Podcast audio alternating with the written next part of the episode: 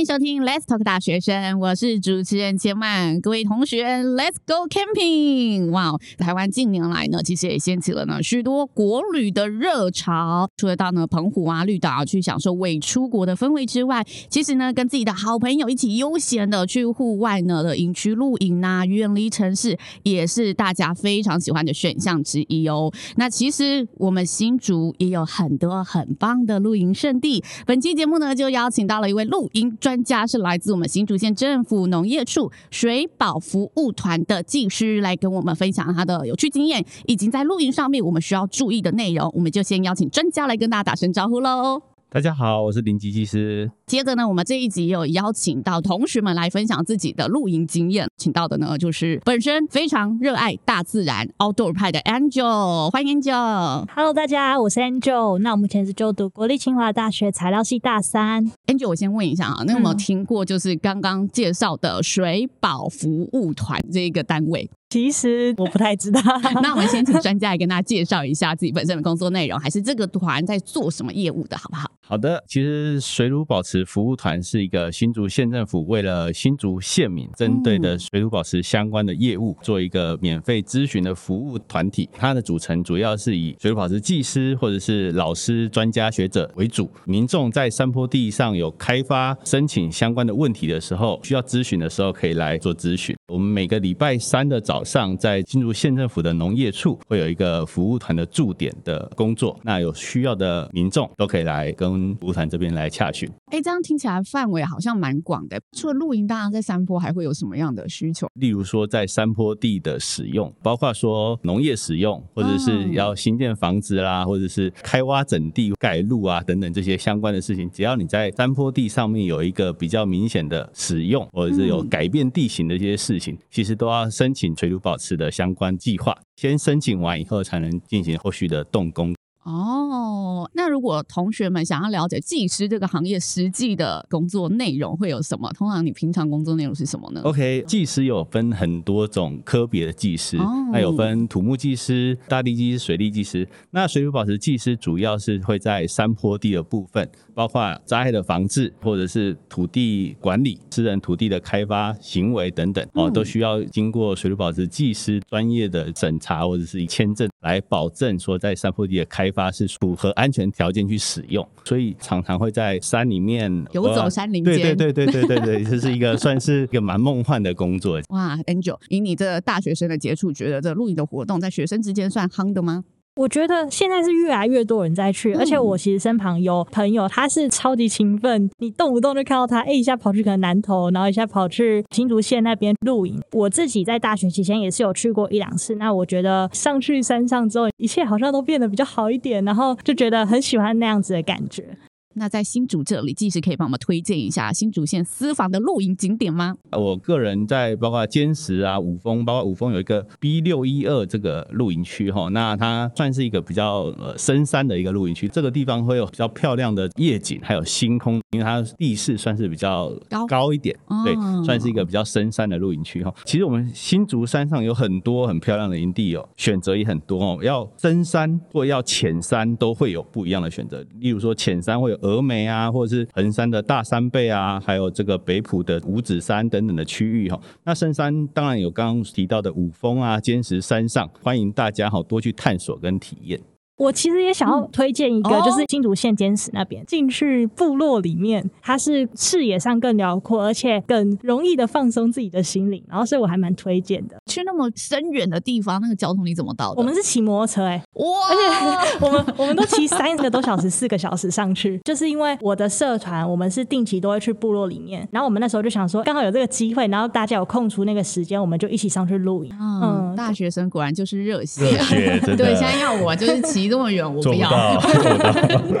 但新竹这个地方地形还蛮有趣的，就是除了大概是竹北还有头前溪的沿岸算是比较平的地方以外，再往里面包括琼林啦，这个峨眉地方算是一个比较浅山地势。但是这个地方好处是交通很方便到达了。这几个地方的露营区其实都做的还不错，让同学多一些选择这样子。是的，是的。对，我觉得露营前出发一定有很多作业需要提前的去了解一下。刚刚提到交通就是一环，那方 Angel 你在出发旅游之前，你会做哪一些行前准备，或者你觉得要特别注意的地方哪些呢？因为我刚好是跟着一些平常就有在跑山上的人，所以其实我自己好像也没有做了很多的功课。对，但是我后来有发现，露营地的这个合法其实好像是蛮重要的一件事情。我知道交通部的观光局网站，它有一个合法露营场资料查询专区。嗯，对，然后我就提了几个我知道，然后我比较熟悉的露营地，结果结果我发现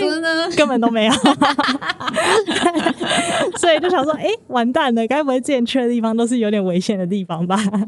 嗯，哎、欸，这里可以请专家帮我们分享一下，就合法的露营区是有怎么样的一个呃保障啊？对于消费者而言，OK，这个露营区它可以申请合法的这个过程，专家会帮他过滤一次，包括他会不会未处于一些地址比较敏感地区，还是说旁边有没有土石流经过啊？地震带这样吗？对对，类似这样概念，哦、因为呃土石流它是会直接影响到大家的生命安全的。对，其实这个概念就好像合法旅馆的申请啊。那刚刚 Angel 有讲到一点，就你查到只有几家有合法，所以网络上其实有说哦，台湾目前不合法露营区占九十五 percent 以上，是这是真的吗？应该是真的哦。对，目前的法规是这样子没错，但是呃，因为这一两年法规有针对露营场有进行进一步的放宽，那在灾害跟风险的概念来讲，也不能说还有申请合法就表示它可以百分之百。不受到天灾的影响。假设说还是有极端的气候事件，例如说以前的莫拉克风灾啊，那种五天下了台湾大概平均一年的雨量的这种状况哦，相对之下它的风险还是比平地高很多，在灾害的风险上面，所以还是建议真的遇到这种状况，避免去山上，包括露营，包括其他的活动都一样，远离这个比较危险的区域。我想问专家一个可能没有答案的问题哈。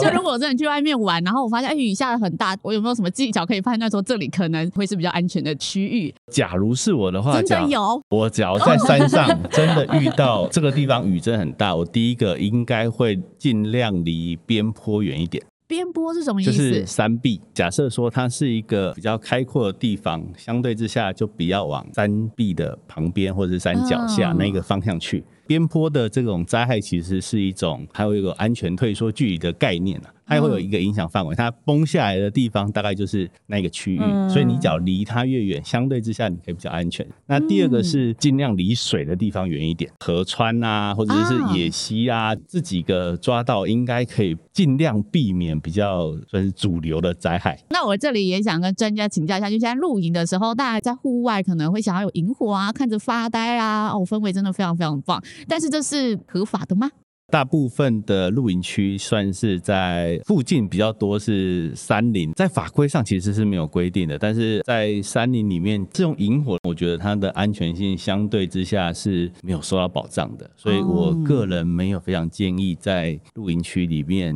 搭建这个萤火。那大部分的营主他会有规定说，火吼不能直接在地上地上使用，可能要离地一个二十到六十公分，那附近要有相关的这个焚火台等等这些设施。然后让这个用火的安全可以得到保障。我想问一下 Angel，你自己在从事这种 outdoor 的活动的时候啊，你会特别注意什么内容吗？其实啊，像我们上山就是去部落啊，或者是去露营这些等等，其实都会做一个动作叫买保险。我觉得如果你有买那个保险的话，你在山上如果真的有出现什么样的意外的话，是真的会相对有保障许多的。嗯，对。然后还有另一个部分就是定时啊，或者是至少每天都一定要将你自己的一些在山上的资讯，或者是你的地点。然后分享给你在山下的，不管是家人或是朋友，我觉得都蛮重要的。嗯，让身旁的家人朋友不要那么担心，然后同时你自己也可以免于一些就是真的很危险的状况发生。其实我觉得，如果你就是第一次上去一个比较不熟的地方的话，其实你找一个当地的一些向导啊，或者是领队去做带路的话，也是很不错的方式。因为毕竟他比你更了解说当地的地形啊，或者是当地的一些天气状况。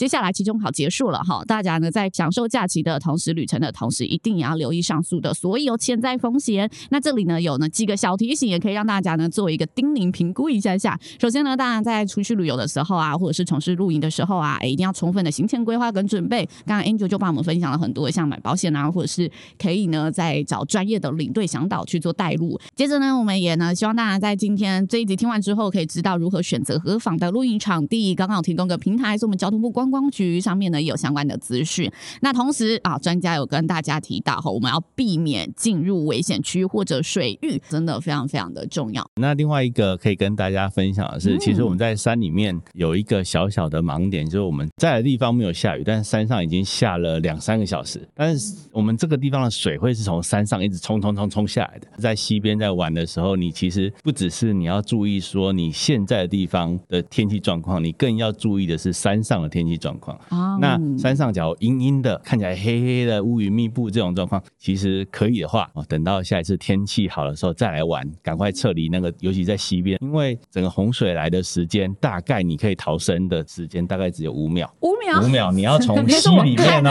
看到，看，对对对，不要说小朋友，大人要跑都不一定跑得来得及这样子，所以是非常非常高风险的一个游憩活动。在山洪爆发的状况之下，其实给人可以逃生的时间是非常非常少的。天有不测风云啊，大家自己在外面就自己提高警觉了。最后就是想要跟大家呢做一个提醒，就无人经营的场地啊，或者是禁止使用的东西，禁止在这里发生的一些行为，这些公告，请大家呢可以好好的去观看一下这些限制内容。那再来，我们在户外的活动里面，一定是不带走也不留下任何的东西，怎么来就怎么去，也要还给大自然一个美好的地方。那今天很感谢技师以及 Angel 为我们带来的分享喽，我们 Let's Talk 大学生，下次见喽，拜拜，拜拜。